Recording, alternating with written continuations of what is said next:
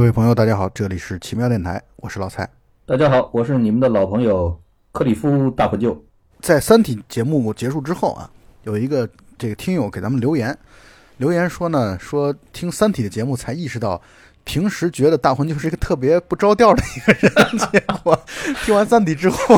发现大魂就还很可爱。然后我琢磨了一下，我在想，觉得大魂就不着调，估计跟他这个一开场的每次这个变换自己的角色的问候，应该是有很大的关系。所以，我以后是开场白固定下来吧，我就叫大家好，我是不着调的大魂就好了。我觉得你要坚持你的风格啊。好了，没关系的，我们不要在意 他人的太过于在意他人的评价。我这个评价其实我也很重视。你说这大黄鸠这件事吗？对，我们今天来聊一部或者说两部爽片儿，反正至少我看的很爽，尤其是第一部，呃，就是两千零五年的片子《罪恶之城》啊，《Sin City》。对这部片子，嗯，评分确实很高，IMDB 和豆瓣上面的评分都相当高。对，我不知道大文就你对于爽片是怎么定义的啊？反正我的爽片就是像这个《罪恶之城》这样的，包括我还能想到的一个爽片就是《疯狂的麦克斯四》。嗯，这样的片子就在我定义当中就是爽片儿，就是说白了，你看这种片子的时候，你没有任何的包袱，他不关注特别真实沉重的社会问题。就虽然像《罪恶之城》啊这样的电影啊，包括像《疯狂的 Max》这样的片子啊，他在关注人类的环境恶化的命运啊、资源抢夺啊等等，其实也是跟人类的命运是有关系的。但是你会觉得它其实离我们的现实生活离得极其的远。嗯，就是要么就是这个废土科幻的这样的一个状态，要不然就是像《罪恶之城》这样完全架空出来的，就像像高谭市一样的这样的一个地方，就是它跟我们的现实生活很远。然后再一个呢，就是它不会让你背负上任何的这种，就看完之后觉得啊操，郁闷半天。不会的，就是这种片子，你看完之后你会觉得爽。你所有的这种该复仇的元素，这个香车美女，然后整个的这个剧情的翻转。到最后，正义战胜邪恶等等，包括整个的动作场面啊、爆炸啊、然后追逐啊、各种砍刀啊什么的这些东西，你就会觉得肾上腺素飙升。这种就是我所定义的爽片。嗯，所以我我其实可以给你推荐一部爽片，就叫《Shoot Them Up》，叫《赶尽杀绝》，也是克里夫·欧文主演的。我记得我当年最早的时候写我心目当中的 Top Ten 电影的时候，这个片子是在我的 list 上面。哦，是吗？之前你比如说像有的人也会觉得像《极速追杀》是爽片，但我就感受不到，或者说我看那《极速追杀》我就没有任何爽的感觉，所以可能不一定。当然我会去看你说的这个《赶尽杀绝》这个片子，我要去看一看。嗯，所以我们现在拉回来来聊一聊这个两千零五年的《Sin City》和二零一四年的《Sin City 二》。嗯，《罪恶之城》呢又是漫画改编的电影，这个漫画呢是出自于一个漫画大师弗兰克·米勒之手，并且弗兰克·米勒也是挂名本片的导演之一。本片的另外两位导演啊，其中一位是大名鼎鼎的罗伯特·罗德里格斯，嗯另外一位则是更加大名鼎鼎的昆汀·塔伦蒂诺。这哥俩真的是一对好基友，有他就有我，有我就有他。对，因为他们俩的趣味很相投嘛，对，他们一起拍了一个合拍片叫《刑房》。嗯呃，昆汀导的那部分叫《金刚不坏》，应该是叫，嗯也是爽片的集合。但是那个片子我的感觉就是，它还是节奏上没有那么酷，不像《疯狂的麦克斯》还有《罪恶之城》这样的，让我感觉格外的爽。所以我现在如果提到爽片，我就会首先推这两部，对我来说，我的认识当中的爽片。那么我们还是像以往一样，嗯按照剧情的次序，然后来去聊一聊。因为其实这个，尤其是《罪恶之城一》啊，它是格外的有强烈的这种短篇集的感觉。它其实是短片四个短片构建在一起的，而且每个短片独立有自己的标题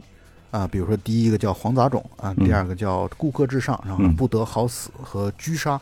这四个名字啊，分别是每一个短片的标题。对，所以呢，它就是一个短篇集。《罪恶之城二》呢，则是更像是因为它的主标题叫《蛇蝎美人》啊，更像是以这个故事作为一个长篇展开，然后主线见货的插入了一些其他的故事在里边。但是呢，它是有一个主线故事的存在的，或者主体故事存在的。嗯但是像在《罪恶之城一》当中，这种主体感不是特别的强烈，就对每一个故事都有它独立的各自的独立的主角，各自独立的故事线。嗯，中间有一点点的联系，但是联系对对对，有一点点联系。其实都很隐蔽。而且这种联系就不像《罪恶之城二》联系的感觉那么的强烈和明显。这个要用这年头的流行的话来说，就叫罪恶宇宙，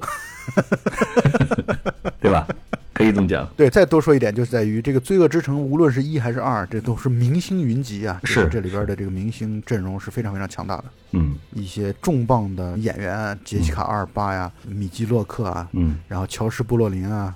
然后包括第二集当中的这个伊娃·格林啊，还有嗯一直贯穿始终的布鲁斯·威利斯啊，等等等等，这些大牌的明星啊，都在里边纷纷出现。那我们就从《罪恶之城》的第一个故事叫《黄杂种》讲起、啊，这个故事从一开始就深深的吸引了人。我觉得它吸引我，包括我这在重新复习重看的时候，我依然觉得这故事精彩极了。对，这个故事干净利落，而且特别的酷，啊，翻转又很到位，然后又充满了这种强烈的正义感和嗯一种很英雄无力的末路的无力感。啊，我觉得把这些要素都结合在黄杂种这个故事当中，而且他把这个故事放在《罪恶之城》的第一个故事，呃，我觉得是是很抓观众的，就是观众一下子就会被这种情绪就会带着往下走。其实《罪恶之城一》是有不止一个剪辑的版本的，就是咱们俩看的这个所谓的加长版是。第一个故事是是黄杂种，最早的时候在电影院里面上映的时候，好像它不是第一个，好像《顾客至上》是第一个。哦，咱们俩可能是都是先入为主了，嗯，都会觉得黄杂种放在第一个可能更顺一点。呃顾客至上这个故事特别特别短，大概加在一起可能也就三五分钟的样子。黄杂种这个故事啊，我在之前看的时候就留下了很深刻的印象，嗯因为这里边那个怪胎相当于变种人，我现在没复习之前，我回想起来我都能记得起来这这个桥段。但是对像顾客至上这个这个故事啊，太短了，以至于我当时可能一点印象都没有了。我甚至觉得我现在看的这个加长版才有这个故事。嗯所以我是觉得我像是第一次看这几个故事结合在一起之后啊，你就会觉得很屌很酷。嗯，我们一会儿会谈到这一点，好我们还是先从黄杂种讲起啊。，OK，黄杂种讲的就是一个即将退休的警察布鲁斯威利斯所主演的，然后脸上全是疤。然后我说到这儿还要再稍微插一句，就是整个片子的这种对比，就是画面色彩对比是非常非常强烈、非常酷的。就是我第一次看的时候，给我留下了极其深刻的印象，就在这儿。嗯，就是它是绝大部分的画面都是黑白的，嗯但是黑白的它在一些想要去体现这个故事当中的一些酷点的，或者让大家要留下深刻印象的地方，它就会把它变成某些局部的彩色对，啊。这种局部彩色，比如说有的时候它为了凸显某一个这种烈焰红唇的女子，她就会在整个黑白的画面当中，只会把这个嘴唇变红。嗯。最初我印象里最初见到这样的表达手法的，应该是《辛德勒的名单》，对，就是那个在就是犹太人被集中到一起的时候，就所有的画面都是黑白的，但是那个女孩的那个红色的外套是红色的，嗯嗯嗯你会留下极其深刻的印象。嗯但是我觉得在《罪恶之城》当中，把这种手法用的更加的极致，而且更酷。嗯，就是你会看到整个一片黑白的，可能就只有那么一点点的，而且很暗的红，就是嘴唇上啊，暗暗的一点红。然后包括它这种颜色有的时候会渐变的，它为了表现出来，这个比如说某一个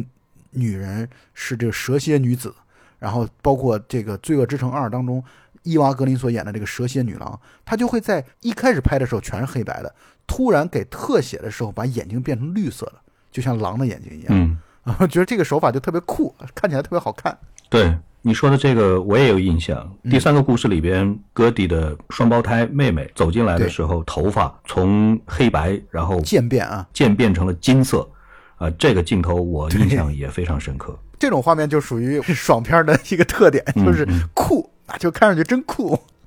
画面感真的很冲击感很强烈。对，我有这样的一个观点啊，就是它这个画面当中那种虚实的变化是非常丰富的。对什么意思呢？就是有的时候你可以看到它是实景拍摄的。我的意思是说，至少对于演员来说，他的这个面部，他完全是真的拍摄出来的，只不过他给你把它黑白化了而已。嗯但是有的时候像是漫画画的，嗯就是不管是背景也好，包括他的服装，包括他的剪影、他的轮廓，嗯这种拍摄的东西给它滤镜化了。嗯呃，我觉得他在不断的做这样的一种变化，就是你会看到这个片子当中场景画面的这种画风本身之间，在不同的场景当中其实是有变化的。是的，所以它的每一幕风格或者说画风，其实都都是经过了精心的选择的。对对对，是这样的。嗯，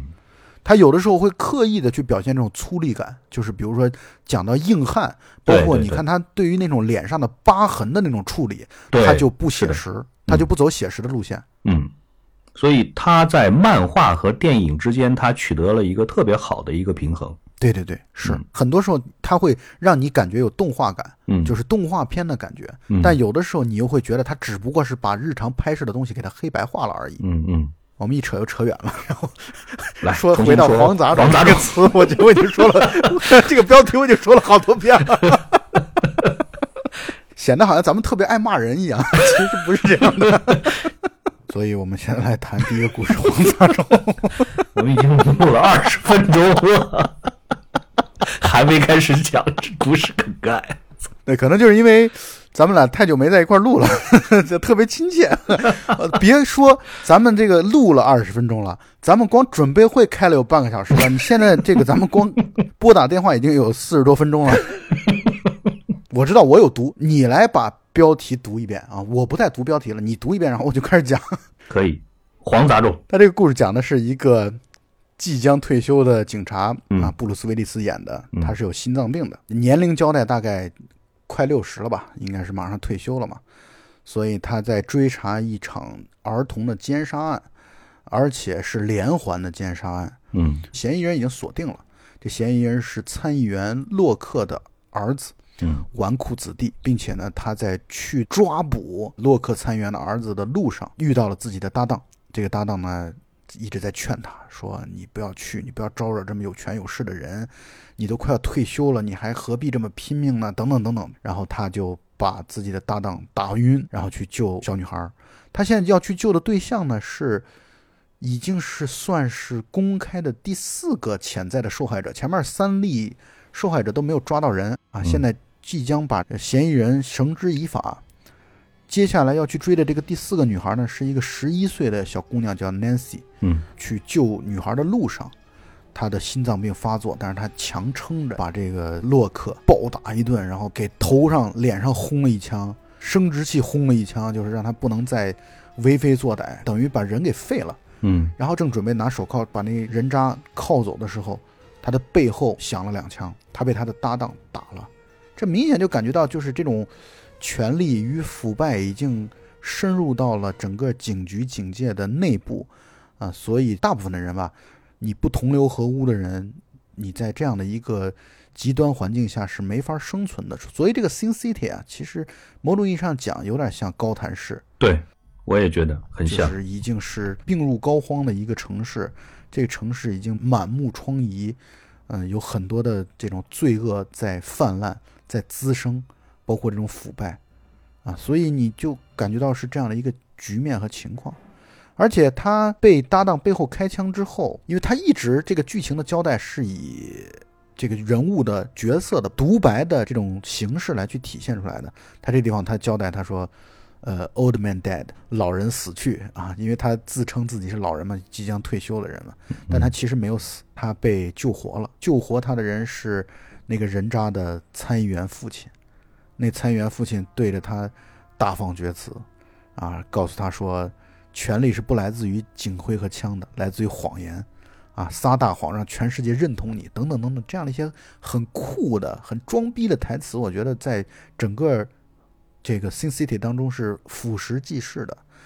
这个老头呢，他的目的是为了要把他救活，救活之后，然后让把所有的就是奸杀孩子们、这个娈童的这些罪名恶果全部都推到他身上去，嗯把他监禁起来，救活他，并且还要把他的心脏病给他治好。但是就是让他在牢狱当中受尽折磨。我觉得这是一开始的整个的这样的一个故事的背景，而且更重要的是。那个被他打的那个人渣渣子，他以为弄死了对方，但其实也没有，也被金钱救活了，可以说被权力、被金钱救活了。但是呢，救活之后成了一个怪物，相当于是人造出来的，像人造人一样的这样的一个角色，就是我们刚才一直说了数遍的黄杂种。嗯，而且是浑身泛黄，面貌丑陋，而且是恶臭难闻。对对对，是，就是因为你感觉到应该像是那种，可能类似于像化学药水堆砌出来的人一对样，而且正像我们以往看到的这种英雄的这种影视作品，英雄都是有爱的啊，英雄都是有心的，英雄都是有灵魂的，而一个有灵魂、有心、有爱的一个人，通常来说会被拿捏住的短板和弱点就是他的家人，嗯他所爱的人。所以呢，由于布鲁斯·威利斯，也就是这个警察叫哈迪根嘛，这哈迪根是有家人的，是有老婆的，所以如果要想让自己的老婆继续活下去，他就要接受这种被污蔑为强奸犯的这种身份。如果说出真相啊，家人就死定了。而被他救出来的女孩，十一岁的 Nancy，来病房病床看望他，并且跟他约好，呃，未来就是在他入狱之后，永远要以叫 Cordelia 这样的一个名字给他写信，承诺永远。他一开始觉得没当回事儿，他觉每得周写一封女，孩对他的感激，对他一开始以为这个感激随着时间的流逝，大家彼此再不见面，尽管感激，但是总有结束的那一刻。结果没想到这个女孩每周四都寄信过来，在某种意义上讲，像是支撑了她在监狱能够活下去的一种希望，嗯，一种信念，一直持续了八年的时间。嗯而八年之后没有信了，来了黄杂种。他来了之后带来信封，这个信封就是 Cordelia 平时给他写信用的惯用的信封，然后一根断指，然后他就觉得啊坏了，坏事儿了，那怎么办？他要出狱啊！我一开始以为看到这儿的时候啊，你以为他要越狱他要准备越狱。对对对，我真的以为他要越狱。嗯但是我觉得他后来这个出狱的方式可能更合乎逻辑一些。布鲁斯·威利斯演的这个哈迪根啊，他是警察，他不是超人。对这个角色相对来说更写实一点，他并不是一个万能的对对对可以上天入地的，他就是一个老头儿，对也没有什么特殊的超能力，嗯，所以经常也只能采取一些偷袭啊，或者说等等这些个方式来打敌人。对，没错。呃，那么他为了出狱的话，他就要去认罪。就说白了，他之前在监狱当中，检方也就是受到参议员的权力压力控制的检方，就其实指责他是这个强奸犯。呃，那么他不认罪，但是呢，依然宣判他，包括把所有的脏水泼到他身上，所以他才会入狱。但是现在交换的结果就是，如果他承认他自己就是这么一个娈童癖的一个恶人、一个变态，这样的话就可以给那个黄杂种本身洗清所谓的罪名嘛。这样的话就可以交换的结果就是他可以出狱。他可以假释，对，但是我有一个没有想通的地方，就在于，你说像这么有权有势的参议员，当然咱不是为了让故事进行下去的话，他其实把他早早的弄死，这我觉得对于也可能是这种权力的傲慢啊，他会觉得我不屑于你已经是濒死之人了，我没有必要，我或者说我拿让你在监狱当中度日如年的这种方式，然后来去折磨你，我觉得恐怕可能是这样的一种逻辑吧。如果要是咱们现在看完了电影，然后再就事论事的来解释的话，那也许是因为参议员家族他们觉得杀这个老头儿其实意思也不大，但是我们希望能够通过他啊来找出来 Nancy 的所在，所以就故意的让他出狱，然后跟踪着他，顺着他这根线去找 Nancy，也许是为了这个目的吧。我不太同意这个观点啊，原因是在于什么呢？就是那个 Nancy 这个女孩，她又没有更名，也没有改姓，她也没有隐居起来，就是找到这个女孩是很容易的一件事情。就是这个洛克这个家族给我的感觉就是，他们不屑于杀掉 Nancy，也不屑于杀掉哈迪根，不屑于，他会觉得让你们就这么蹦跶着呗。就换句话来说，嗯黄杂种是想找出那个 Cordelia 是谁，因为他想复仇嘛，他想折磨哈迪根，嗯他想把哈迪根所有珍视的、宝贵的这些东西全都一概的毁掉。所以你认为黄杂种其实是知道 Nancy 的存在的，只不过是他没有把 Cordelia 跟 Nancy 连在一起，是这个意思吗？对我是这样的一个想法。包括最后哈迪根这个故事的结尾的时候，哈迪根之所以要选择啊，我们一会儿再说的这个结局，那就是因为他其实只是为了保护 Nancy 和 Cordelia 两者之间没有等号、没有划等号的这样的一个现实。OK，这样说也是一种解释。因为 Nancy 本身她没更名没改姓，以参议员他们的这个家族势力找到她简直易如反掌，就对他们来说没有难度。倒也没有明着提这一点，在整个电影里边。对，但是我就觉得哈迪根他其实想要去保护的就是 Cordelia 这样的一个角色和身份。接下来就是他打算认罪了，然后他的假释官对于他的这个行为其实是很不理解的，非常的不理解，而且抽了他一耳光。非常不理解。于是呢，他要去找 Nancy。他出狱之后，先去了 Nancy 家，然后发现 Nancy 家被盗了，被翻得乱七八糟的。当然，他那个时候不知道被盗，他以为 Nancy 被绑架了，他以为 Nancy 已经遇难了。结果呢，他就在 Nancy 家里边找线索的时候，发现了一盒火柴，那个火柴是凯蒂俱乐部的火柴。于是他就顺藤摸瓜的来到凯蒂俱乐部，然后遇到了性感女郎杰西卡·阿尔巴，是整个俱乐部的台柱子，脱衣舞女郎。就是哈迪根一到这个俱乐部，他就认出来杰西卡·阿尔巴是 Nancy，嗯是已经是长大了的 Nancy。嗯现在性感啊，充满了魅力。包括在信当中，我相信他也能够感受到这个女孩对自己不是还是小孩子的这样的一个态度。嗯我觉得随着小女孩的逐渐长大成人，她一定会在信当中是在表达爱意的。嗯，是有感情的，而且这种感情是超脱了对救命恩人的这样情谊。而且他这个故事牛逼就牛逼在这个地方已经显示出来这种故事的翻转的精彩了，就是他一进到这个酒吧当中看到了 Nancy，他就意识到，哦，原来自己才是鱼饵，对，原来自己才是到了这里会被黄杂种所跟踪，然后来去发现，哦，原来 Nancy 就是谁这样的一种逻辑嗯。顺序，所以他意识到了，他给 Nancy 不但是没有去帮他摆脱危险，反而是给他带来了危险。对，所以他祈祷 Nancy 千万不要看到自己，不要认出自己。结果 Nancy 一眼就认出来了观众席当中的自己，并且飞扑下来跟他热吻。嗯我觉得这时候他内心心里边想的全是：哎，完了，坏事了。嗯。但是事情已经到这个程度上了，也没有办法了，所以他赶紧让 Nancy 说来，赶紧跟我走吧，跟我逃。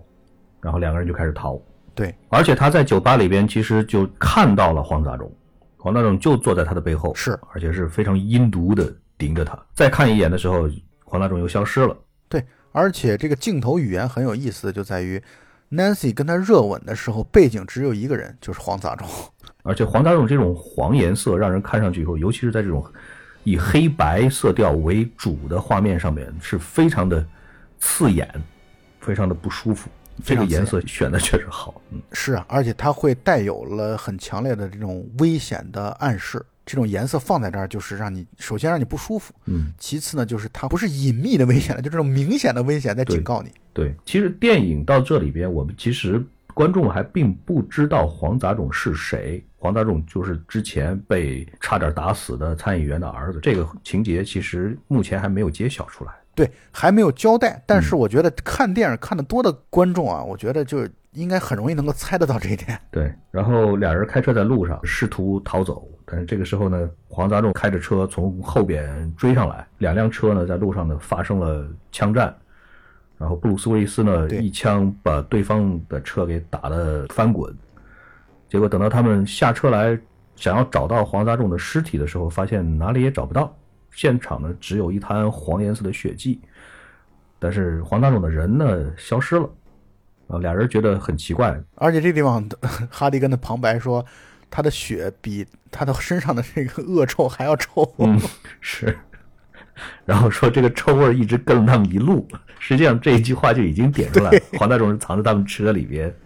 然后就跟着他们来到了汽车旅馆。然后在汽车旅馆的时候，Nancy 开始色诱老头，想要跟老头睡。嗯，这简直是所有男人的梦想。然后老头去冲冷水澡，老头说冷静一下。但是如果要是仅仅只是看到这里的话，那这个桥段其实是很俗套的。但是如果要是接下来发生的事情就和前面的这个桥段其实是衔接起来以后，你就会觉得，其实他是为了把后面的故事带出来。就是老头冲澡，然后直接导致了黄杂种趁着这个空当又一次的把 Nancy 给抢走了，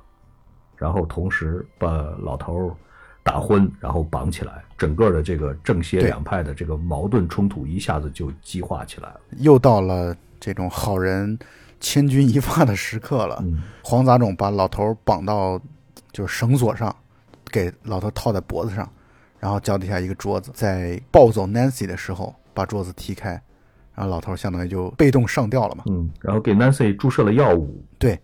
并且在黄杂种带走 Nancy 的时候，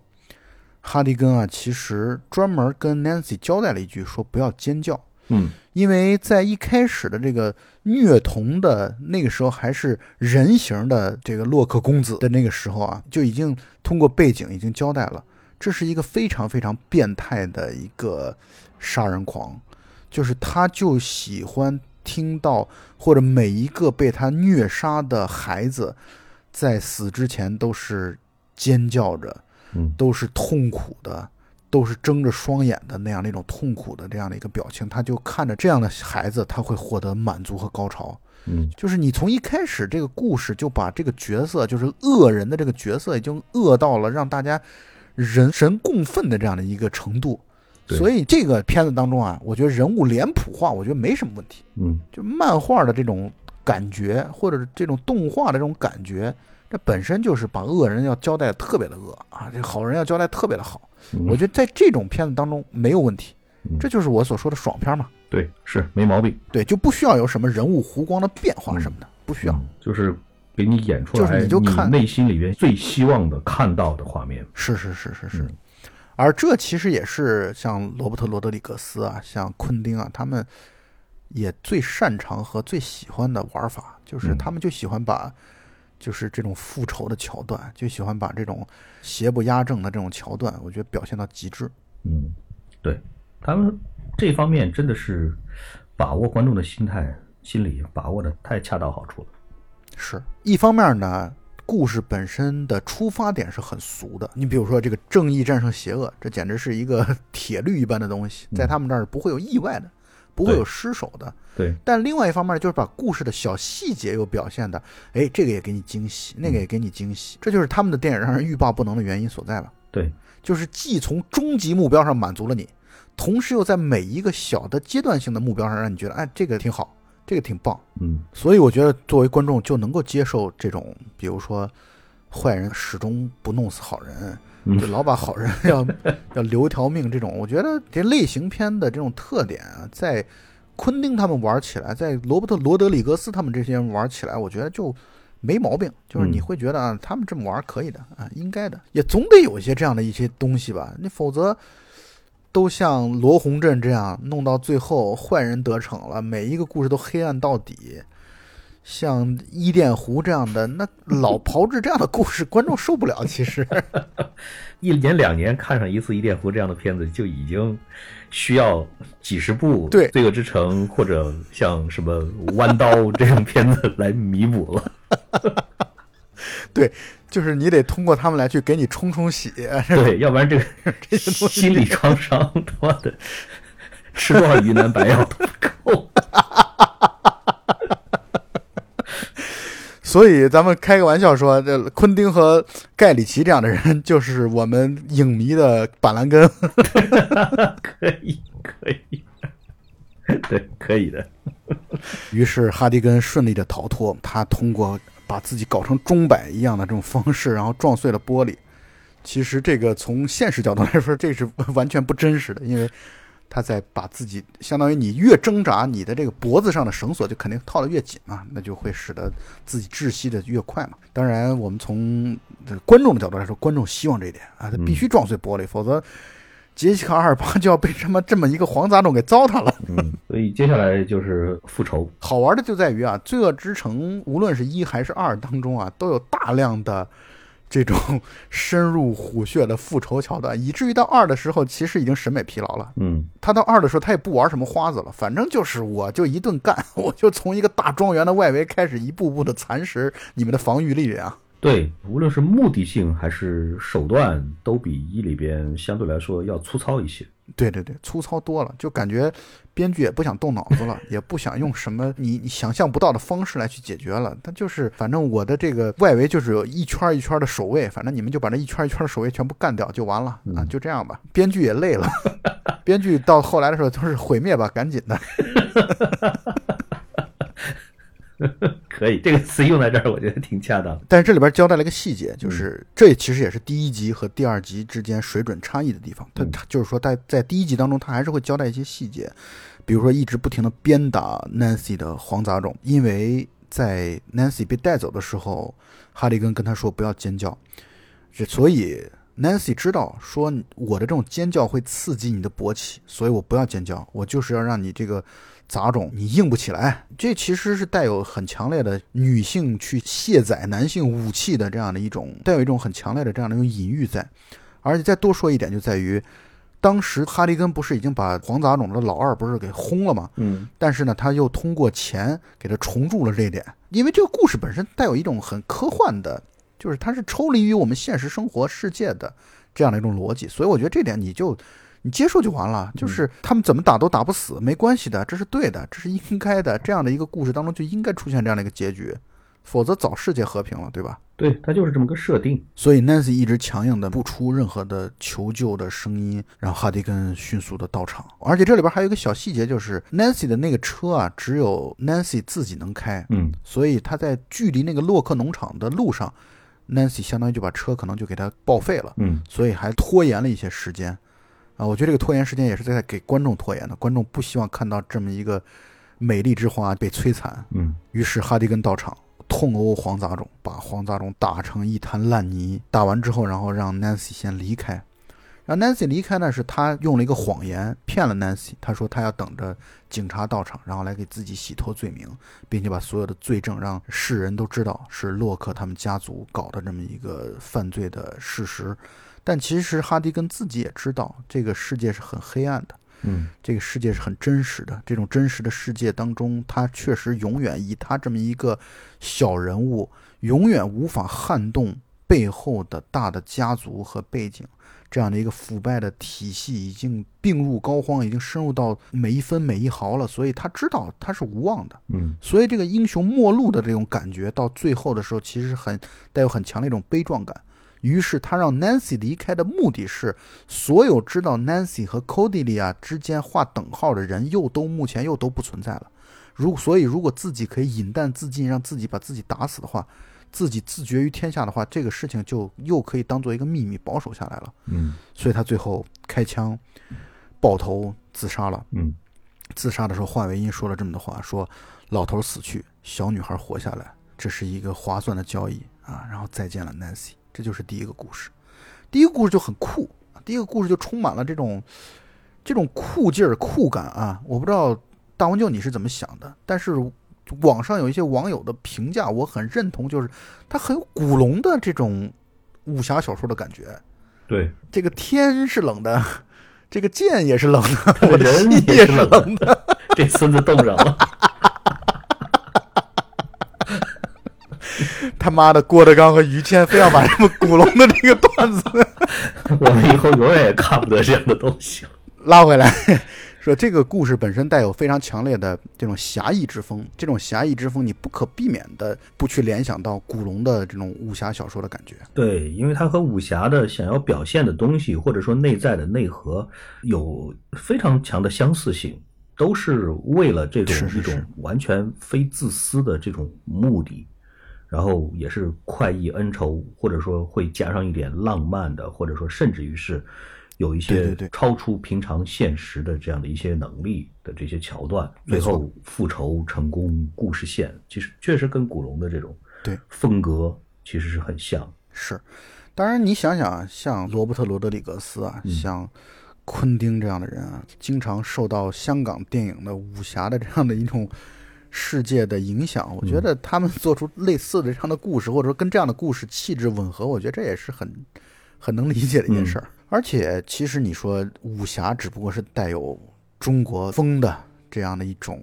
英雄的故事嘛。但是，英雄故事这件事儿，在全世界各国的人类的历史当中，那不都是永远的梦吗？对，而且武侠的故事其实它就是法外天地嘛。常说的那一句“侠以武犯禁”，为什么会有侠？为什么会有武侠？就是因为政府管不过来呗，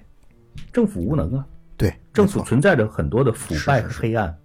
这就是罪恶之城的这样的一个环境的现实嘛。所以在这样子的一个黑暗、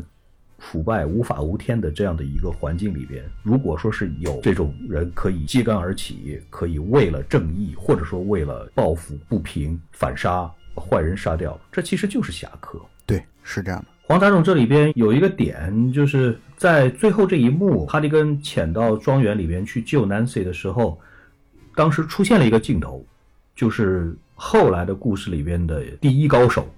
就是眼镜男。对，Kevin 在这里边出现了，可能也就两秒钟。实际上，这个也就算是当前这个第一个故事和其他的故事之间的联系之一。所以回头来看第一个故事的话，其实它里边是埋了一些个细节，这些个细节呢，可能是跟后边的几个故事之间其实是有联系的。但是在目前对观众看到这里的时候呢，暂时还看不出来。但是把所有的几个故事全看完了以后，才会明白这中间的一些关联。对呃，可以这么说，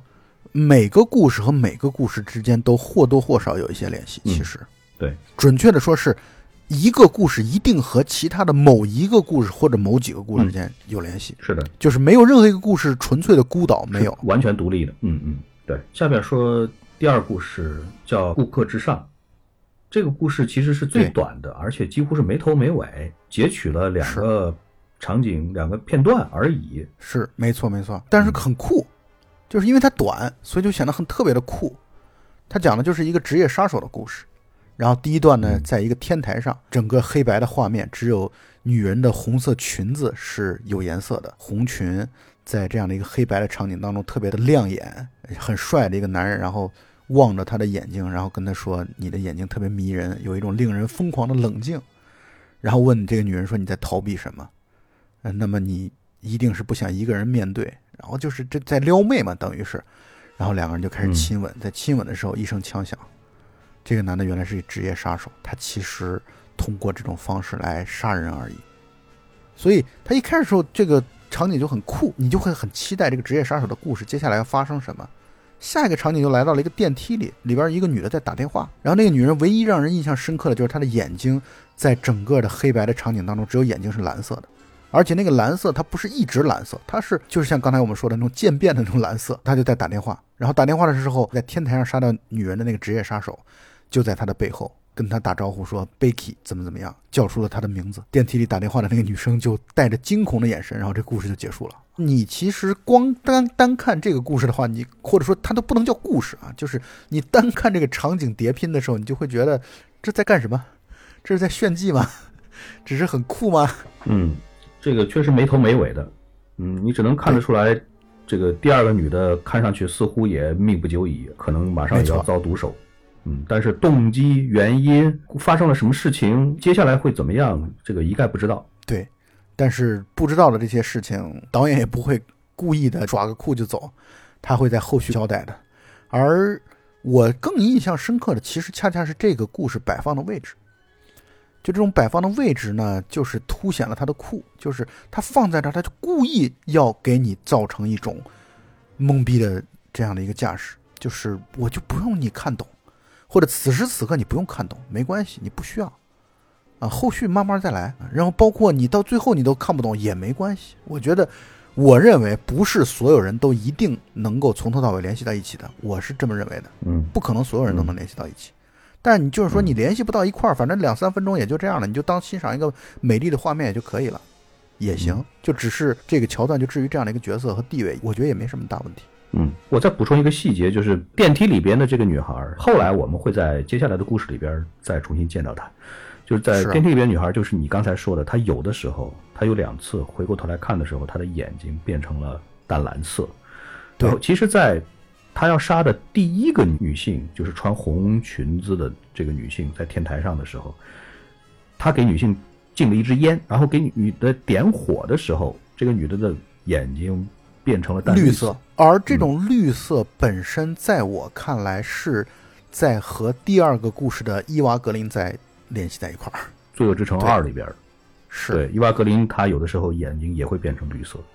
是，而我现在两部都看完之后，我再去回想，他其实可能这种绿色的眼睛指的女人就是蛇蝎女。嗯嗯，有可能的。对我是这么联系的，虽然他其实并没有交代出第一个女人被他杀的这个职业杀手杀到的这个第一个女人到底有什么事儿，两部电影当中都没交代这点，但是我是从这个绿色眼睛这一件事儿去联想的。嗯，罗德里格兹有的时候是比较喜欢先随手埋一个梗，看看观众的反应，然后你如果觉得好，咱们再尝。让我印象特别深刻的就是他当时是在，应该就是在《刑房》还是在哪一部片子里边，然后他就扔了几个预告片进去，其中有一个预告片还编得特别的牛，观众就觉得哇，这个片子太好，你什么时候上这片子？罗德里格兹说，我压根就没想着拍，但是你们想要看呢，那行，那我就试试看能不能把它拍出来。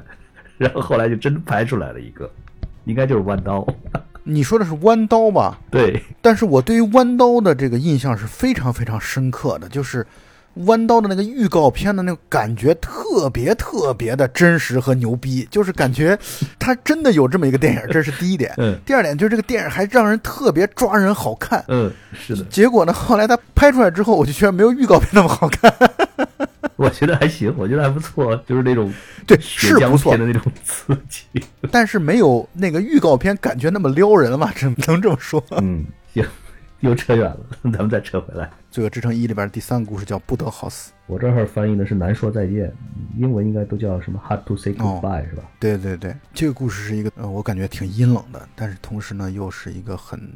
很硬汉的这样的一个故事。嗯，这个故事我很喜欢。那就说明你很喜欢黑色电影，因为在电影节当中啊，他有时候会做一些科普嘛，他就对于黑色电影的这个科普，就是我不知道你有没有读过像《漫长的告别》，包括《雨中杀手》、雷蒙·钱德勒，哎，对我看过一些他的，对好莱坞的黑色电影啊，它其实很多时候就带有很强烈的雷蒙·钱德勒的这样的一个风格，嗯。就是它其实特指的是上世纪四五十年代那个时候炮制了一批，就好莱坞炮制了一批的侦探类型的啊，这种私家侦探，然后包括这种硬汉侦探类型的。所以我是觉得像《罪恶之城》啊，它有很强烈的在向这种黑色侦探片或者说黑色电影致敬的这样的一种成分在，因为那个时候像昆汀他们看的那种电影啊，都是黑白片嘛，嗯。所以本身带有就相像的这种特点和特质，而且在这样的这种黑色电影当中，特别喜欢的一些元素都在这里边出现啊，比如说香车美女，而这种车呢，很多时候就是这种特别硬的这种凯迪拉克，然后这种嗯。福特野马这样的车，嗯，这都是标配，嗯。就很多时候像是这种黑色电影的标配，然后满身疤痕的男人。嗯，很冷很硬，对，在这个不得好死这个故事当中，我觉得体现的是很强烈的。对，故事的一开始呢，是一段香艳的床戏啊。这个壮汉马福呢，遇到了一个他喜欢的女人，然后在一夜春宵之后，这个女人就死在了他的怀里。像这样的一个带有很强烈的社会战斗能力的这样的一个人啊，竟然能有一个女人能够死在自己的身边，而自己却不知道。醒来之后才发现这一点，并且很快的就被这个警笛大作的这种警车声就开始追逐，啊，所以呢，他就会觉得他自己被陷害了，但他实际确实就是被陷害了。于是他回到家找枪，找枪的时候很有意思，他说他妈妈这个就是睡眠特别浅嘛，然后他害怕吵醒他的母亲，他跟他母亲住在一起，因为在逃避追逐的时候满脸的伤痕嘛，嗯，然后他妈说这个你怎么满脸的伤？他说我刮胡子把自己刮伤的。然后他母亲说：“你是不是又感到了困惑？” 我觉得这句话特别的诗意，特别的浪漫，与此同时又特别的无厘头。就是放在这儿，你会觉得这个片子真酷。就是我反正看到这个台词的时候，我就只会觉得这个片子好酷啊。他回家之前有一个情节是他嗯去找了他的假释官，这个假释官正好也是第一个故事里边的这个老警察的假释官。然后从这里边引出来，就是他其实在精神上是有一些问题的，他会看到可能会看到一些幻象，所以他需要持续不断的吃药来抑制这样的精神的问题。是，然后他就又到了呃这个 Nancy 所在的酒吧，也就是这个凯蒂俱乐部。嗯反正这个故事的很多场景都是发生在这个凯蒂俱乐部里的。凯蒂俱乐部就是一个龙门客栈，对对对，是这样的，鱼龙混杂的这个交通枢纽、信息枢纽，所有人想要去探寻什么消息，就到凯蒂俱乐部就对了。凯蒂俱乐部是您信息永远的家。然后他在这个凯蒂俱乐部的时候，有人拿枪指着他，然后被他反杀。被他反杀的时候，他套出来了，到底是谁在陷害他的这个名字。然后顺藤摸瓜的，先从叫 Telly Stone 嗯这个名字，然后又找到了叫康纳利的这个人，最后找到了神父，找到了一个神父。这个神父，你说就是弗兰克·米勒吗？这个我看的资料里边讲的这个牧师呢，其实就是弗兰克·米勒尔这个本人客串的。他给出来了主教的名字，然后给出来以后呢，就被这个主角一枪爆头。而且这个时候还有一点很奇怪的，就在于啊，这个时候马福，也就是这个米基洛克所演的这个角色啊，他其实好像我觉得他不参与这个事情其中，好像也未尝不可。我不知道大黄牛，你有这样的感觉吗？但他呢是属于实在是武力值太高了，这个拳头痒痒的受不了，所以呢，竟然有犯罪分子主动找上门来，这对他来说是求之不得的一件事情。所以他是以这个跟他一起一夜情之后被杀掉的戈迪这个女人的死亡作为契机，然后来展开了一场向这个谋杀戈迪的这个阴谋来去复仇的这样的一个疯狂的举动。而且好玩的就在于他在独白当中他也谈到了，就是他觉得自己长得很丑嘛，戈迪为什么会找他，是因为觉得他是一个壮汉，能够保护他。结果他没有保护好戈迪，他觉得戈迪是充满了内疚的，所以他要去为戈迪复仇。所以我们可以这样来理解，就是他继续管这个事儿，一个是因为确实手痒痒了，另外一个是这玩意儿对他的这个能力和水平是一种嘲讽，他受不了这种。没错没错，我非常同意你的观点，就是竟然在我的身边杀掉了打引号的我的女人，嗯这这种侮辱，这作为一个侠客怎么能接受这样的侮辱呢？对，可以这样理解。然后在他准备去到那个洛克农场啊，这又跟洛克这个名字一出现啊，我就在想，又跟第一个故事当中黄杂种里边的那个洛克参议员好像又产生了关系。嗯那后来我们发现，此洛克非彼洛克，但是呢，确实是关系，他们是亲兄弟，嗯就是参议员洛克和这个红衣主教洛克是兄弟，对，所以可以这么说，这个洛克农场就是一个邪恶的贼窝。嗯米基洛克所扮演的马夫，在去找洛克农场的路上，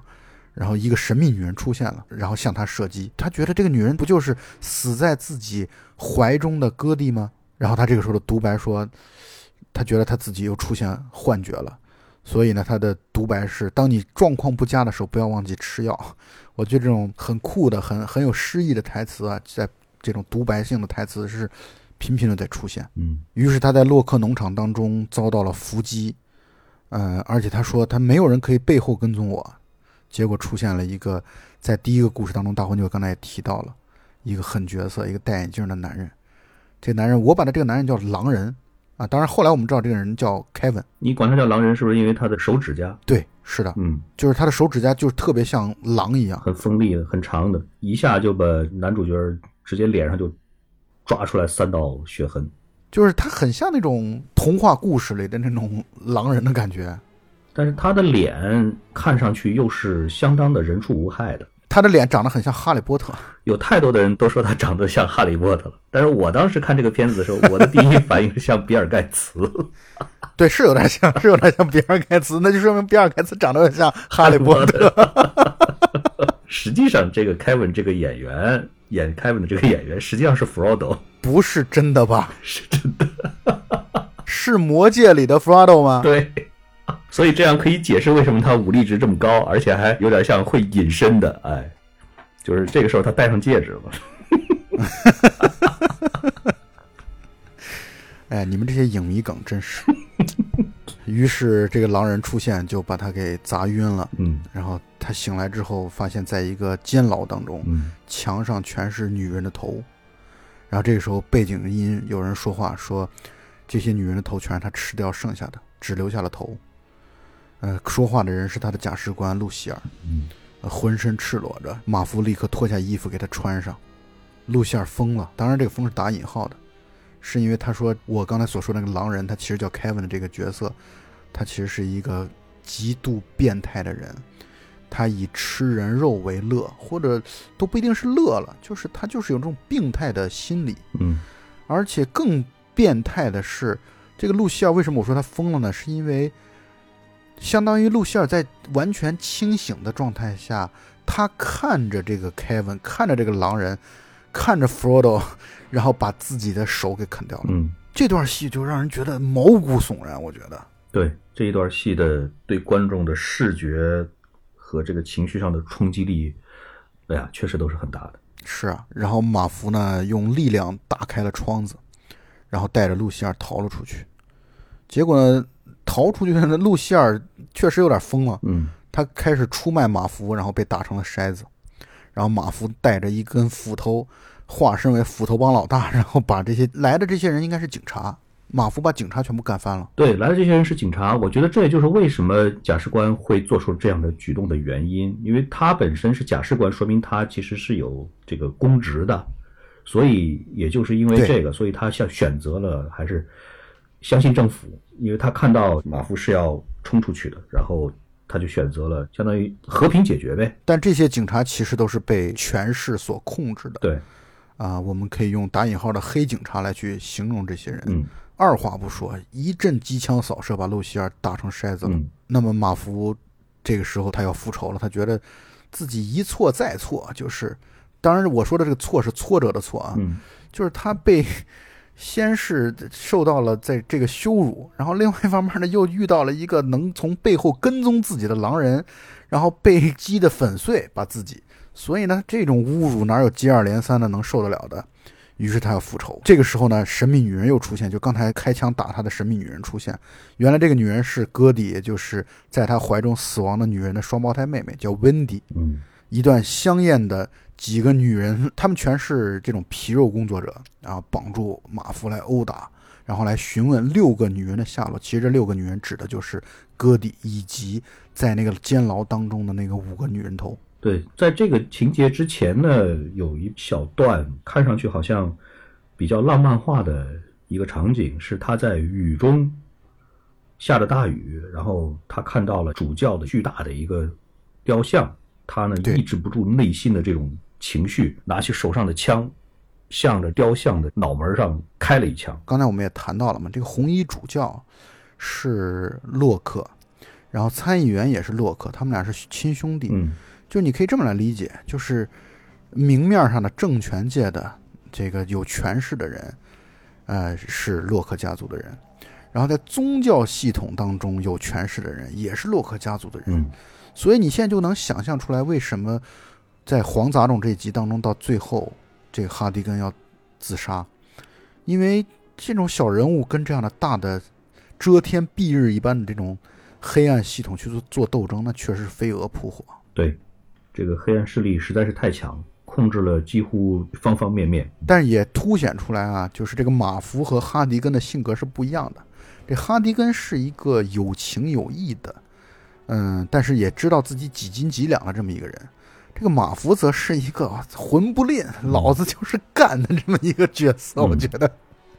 尤其在《罪恶之城嗯。二》当中，会得到更加强烈的体现。对，其实，在这三个稍微长一点的完整的故事里边的三个男主角，其实各自都有各自的不同的特点。这个马福显然是其中最主动的一个，应该。而在那些女人们在拷打马福的时候，他早就已经解开绳索了。嗯然后这些女人很惊讶于他把绳索打开之后竟然没有反抗的问题，但其实打开绳索却不反抗，这就代表了一种强烈的示好。嗯，而对于马福来说，示好是很正常的，因为他本来就是要给哥弟报仇，所以呢，他现在和温迪一起去寻找 Kevin，Kevin 就是那个狼人。嗯然后这块儿特别酷的，通过快速剪辑的方式，然后来去剪辑了马福接下来准备要去干活的一些杀人工具。呃，然后一场血腥的杀戮就即将开始。那么他们两个人开始夜闯农场，马夫绑住了凯文，而且锯断了凯文的双腿，把凯文养的狗都引过来，然后来去啃食凯文。就就相当于一开始凯文是一个变态嘛，他把那些女人头锯掉或者砍掉，然后把身子的剩下的部分骨头给了狗，然后肉自己吃掉。啊，这其实现在想想真的犯恶心，但这个戏确实尺度特别大，我们得提醒观众朋友们、听友们，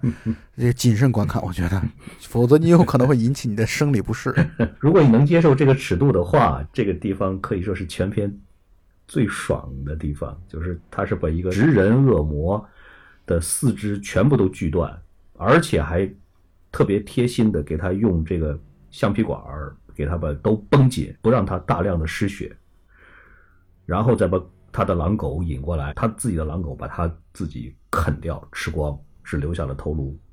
这个地方真的是超级的血腥，但是又让人，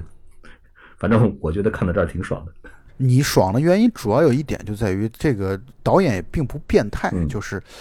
这个他是有点病态，但是绝不变态。就是他真正表现这个场景的时候，倒没怎么用特别强烈的冲击力的画面啊，虽然个别也还是有的，但是比如说这种拿锯子锯人的这个场景，他没有拍，对，他只是给你用脸上见血这样的一种方式，然后来去让你体现这一点而已。嗯。这我觉得这是还好的，嗯。就是它画面没有给你那么强烈的视觉冲击。嗯嗯嗯，他给的是把现场都已经搞得差不多成型了，然后再给出来一个，就是给了你一个这个处理结果，对对对没有给你处理的直接的过程，就跳过了。你就自己脑补吧。对，而且这个地方特别让我觉得很恐怖的地方就在于他在操作这一系列的过程当中，他说了这么一句话：“他说整个过程凯文一声不吭啊。表情都没变化，就是在这个之前，他一直是面无”表情。没错，，然后到了最后呢，狗在啃他自己的时候，他反而笑。是。嗯然后呢，马福就带着凯文的头颅到了红衣主教家里。嗯红衣主教说了这么一句让人觉得嗯细思极恐的一句话，他说：“这个凯文其实充满了痛苦啊，但是吃人才能让他充满圣灵。所以主教为了开导他，为了引导他跟他一起吃人，嗯，就是他对这种宗教的这种这种 大不敬啊，在这个里边，你可以感受到这个导演编剧的魂不吝啊，真的是。”这个敢拿这种宗教的问题这么大刀阔斧的来去开刀，确实挺意外的。然后呢，这个马夫竟然活生生的把主教给切割了下来。嗯当然，这段也是没有拍的，依然需要观众去脑补。对，我的理解就是，他怎么对凯文，他就怎么对了主教。然后警察出现啊，把马夫带走，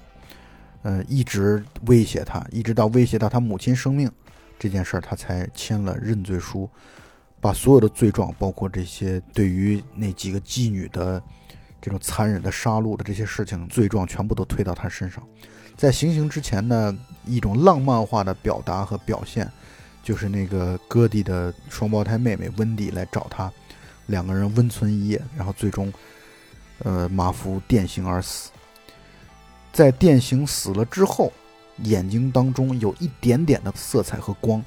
那个色彩就是这个故事一开场特别呃快乐的、欢愉的那张床，啊，那是一张新型的嗯，红色的床，啊，这个故事就结束了。所以这个故事到最后是一个浪漫化的一个表达。这个故事第一是真爽，而且是它里边有大量的动作的场面，这种动作的场面呢，还都是近身格斗型的，这种看上去就特别的舒服。这个视觉效果，我觉得是非常棒的。因为这个马福他是力量型的选手，所以呢，他经常选择近战，对他就是很少用枪这个东西。对他能不用枪，他就坚决不用。反正就是你怎么打我，你也打不死，你哪怕拿车撞我三四次哦，从地上爬起来跟没事人一样，这样的 怪胎。还有一点就是，其实他不仅仅是一个凭块头吃饭，你看他在中间的几个桥段，其实他还是比较有智商的，至少智商不下对，线，绝对不下线。就是没有包括他准备那些干活的哎杀人他工具怎么样啊，子一步一步的去找线索，然后怎么样子抓 Kevin，他要去准备这个这个那个那个的东西，然后最后是决定自己一个人上，然后怎么样子去抓，然后用手铐把俩人连在一起近身战等等等等的这一些个，我觉得还是比较的让人看上去觉得，嗯，整个这个情节看上去是让我是比较认同的。对，就有勇有谋嘛。对于这样的一个人来说，对对对，让我觉得有一点儿嗯遗憾的就是最后被抓了，而且被行刑了。这个其实是有点，因为他完全可以再谨慎一点，然后把主教干掉，然后自己逃走。我觉得是不是做不到的，对吧？呃，对他肯定是能做得到的。但是我要强烈的提醒你一点，就是《罪恶之城》一和二之间很大的一个区别啊，就在于，嗯，爽片儿不是说主角完全不死才叫爽片儿，不是的，而是你看，嗯，无论是第一个故事黄杂种，还是现在第三个故事，这个不得好死这个故事，你都能够感受到一种强烈的英雄末路的这样的一种悲壮感。就是你看它结尾也是在体现这一点的，可是二就完全几乎可以说，虽然也有主角死啊，但是没有那种英雄的悲壮感。但是呢，在一当中，这点是其实是所以就显得比较淡。对，你就没有这种浪漫主义的色彩，我感觉在二当中，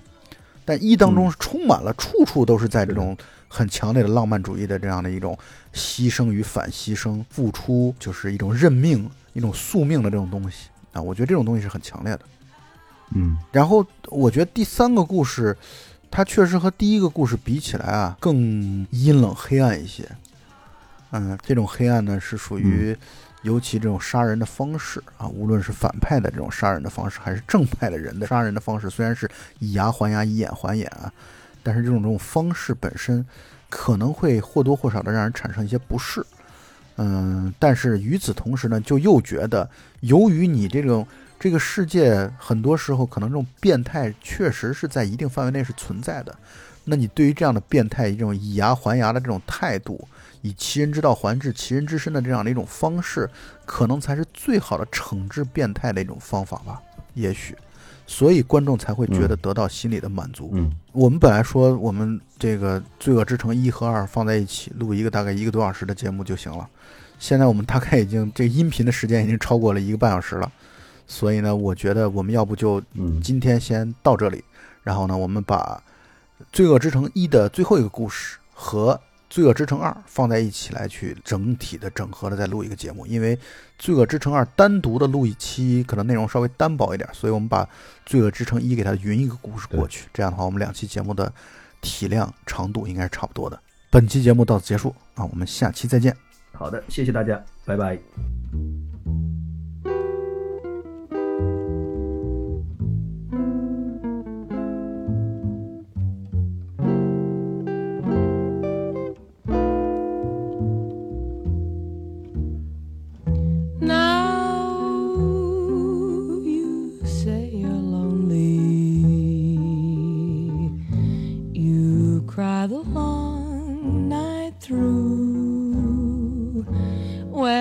Can cry me a river.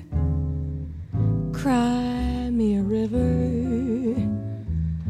I cried a river over you. Now you say you're sorry for being so can cry me a river, cry me a river. I cried a river over you. You drove me, nearly drove me out of my head, while you never shed a tear.